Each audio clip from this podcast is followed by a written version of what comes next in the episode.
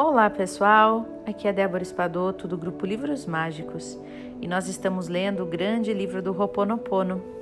Então nós vamos agora iniciar a parte que fala sobre criadores de interiores. A criatividade no ambiente age assim que você personaliza um lugar. Decorar é uma maneira de criar, de inventar uma atmosfera. E para isso você coloca tudo o que você adora. É o que eu chamo de decorar, decoradoração. Decor adoração, decoradoração. Essa prática diz respeito tanto ao seu domicílio quanto ao seu local de trabalho. Os bibelôs, os móveis, a cor das paredes, das cortinas, a escolha da função de cada cômodo, a maneira como você os organiza, tudo isso é criação. No jardim é a mesma coisa. As flores e as árvores que você planta, os legumes e as frutas que você cultiva e os espaços que você escolhe, para eles são formas de criar um quadro ao seu redor. Você é o artista e o pintor da sua vida.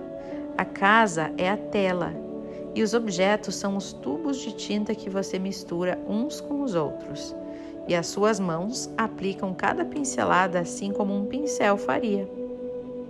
E como você organiza o lugar recorrendo à sua cultura, tradições, vontades e sonhos, você exibe claramente para o mundo o que possui dentro de si. E é por isso que tudo que o cerca vem do seu interior. E eu gostaria de acrescentar aqui que o fato de selecionar um apartamento em vez de outro de comprar numa loja ou, em, ou comprar uma loja ou um escritório para lançar um negócio ou ainda investir em uma casa de praia constitui escolhas que também fazem parte da sutil equação da criatividade. Certas pessoas falam de amor à primeira vista ou boa relação custo-benefício, elementos que sempre são muito subjetivos e cujo valor só você vai decidir. Mais uma vez, você é o agente ativo e criador desta decisão. Quando você planeja ir morar em um espaço, é com os seus próprios critérios no momento que faz a seleção. Também é revelador morar na Rua da Caridade ou na Avenida da Liberdade. O endereço postal, longe de ser inofensivo, pode ser revelador do que o inconsciente deseja transmitir a você. Olha que interessante. E aqui, mais uma vez, você cria os indícios necessários à compreensão da transformação que você veio encontrar. Você tem tanta tendência a pensar que não exerce nenhum poder sobre o que o cerca que acaba esquecendo a que ponto você produz um verdadeiro impacto no mundo exterior. E eu estou falando da sua casa, é claro mas o mesmo vale para a cidade na qual você decidiu morar, a sua região, o seu país e até mesmo o seu planeta. Você dispõe de um grande poder que você nem imagina. E eu faço questão de ressaltar também que você é um excelente criador que gera criações perfeitas. A casa, a região, o país no qual você decidiu viver lhe convém perfeitamente. No entanto, é difícil acreditar nessa perfeição em termos de escolha de residência quando catástrofes parecem se suceder desde que você foi morar lá, né? E como admitir essa teoria quando os vizinhos de porta são estudantes cuja vida noturna e musical perfura as paredes do seu apartamento? O que dizer também quando os cheiros horríveis provêm da usina de tratamento de esgoto e invadem o seu escritório alguns dias apenas após você ter finalizado a compra daquele local. Tudo isso suscita o um maior ceticismo quanto à sua capacidade criadora e um sentimento de culpa pode então aflorar. A parte mais difícil consiste em aceitar esses fenômenos como ferramentas de evolução e não como obstáculos insuperáveis e injustos. O Ho'oponopono está aí para ajudar você a recolocar tais acontecimentos no devido lugar, afastando-os da sua tendência a se comportar como vítima e, portanto, reassumindo o seu papel de agente ativo criador. Acidentes domésticos talvez sejam anunciadores de que você precisa se desapegar do lado material e se concentrar mais na sua realização interior. Será que os vizinhos ensurdecedores não estão querendo acordá-lo do seu torpor? O qual o hábito instaurou na sua vida e que você cultiva à custa da sua felicidade? O que, que essa música ali dos vizinhos estão querendo lhe dizer sobre você mesmo? Eles não estão acordando só no mundo físico, no que acontece na sua realidade, mas vai muito além. Vai para algo dentro de você. E quanto ao mau cheiro, será que eles não estão lhe avisando abertamente que você não se sente bem na sua vida ou simplesmente não sente aquele novo cliente que acabou de entrar? Tudo tem um sentido. Por que daquele cheiro? Não é para você se perceber mais? A prática do Ho'oponopono não somente suscita a aceitação dos acontecimentos, como também provoca a aceitação do seu maravilhoso poder criador que lhe permitiu elaborar um ambiente propício à sua evolução. E dessa maneira é mais fácil agradecer a si mesmo por ter interferido no intuito de abrir novas perspectivas para si próprio.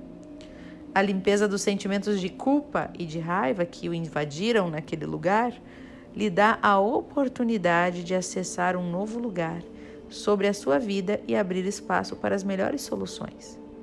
Pode ser, por exemplo, organizar um local de forma diferente, talvez numa outra cidade. Em todo caso, será para continuar lá a sua evolução.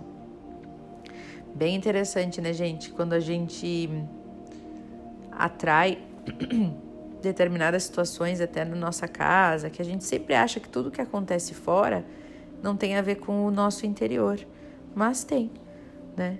Então, se está acontecendo alguma coisa no seu local de dentro de casa o que, que aquele probleminha, aquela situação está querendo lhe dizer.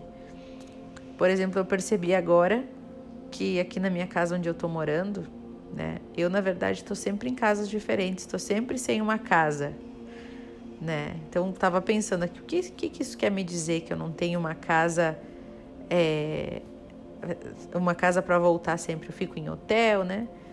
Será que não está dizendo que assim mesmo é minha vida, né? Que eu tô sempre tal, talvez é assim que eu trato também, né? Tô de uma passagem assim, eu não não eu sou sem raízes, né?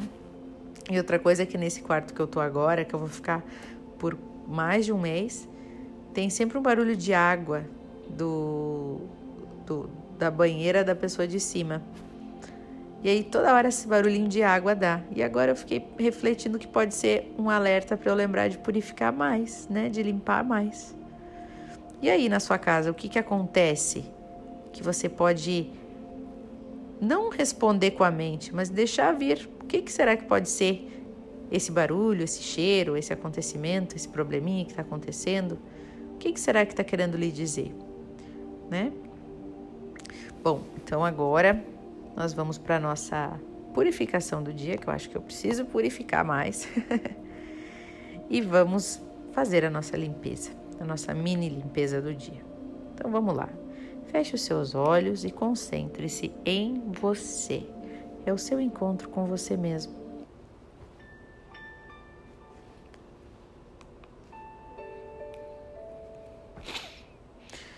Respire profundamente.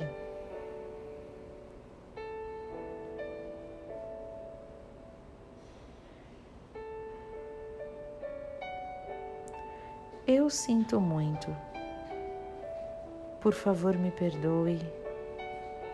Eu te amo e sou grato. Seja lá o que for que esteja perturbando a sua energia e a sua vibração no dia de hoje, ofereça para a luz. Transforme em luz. Transforme em amor purifique.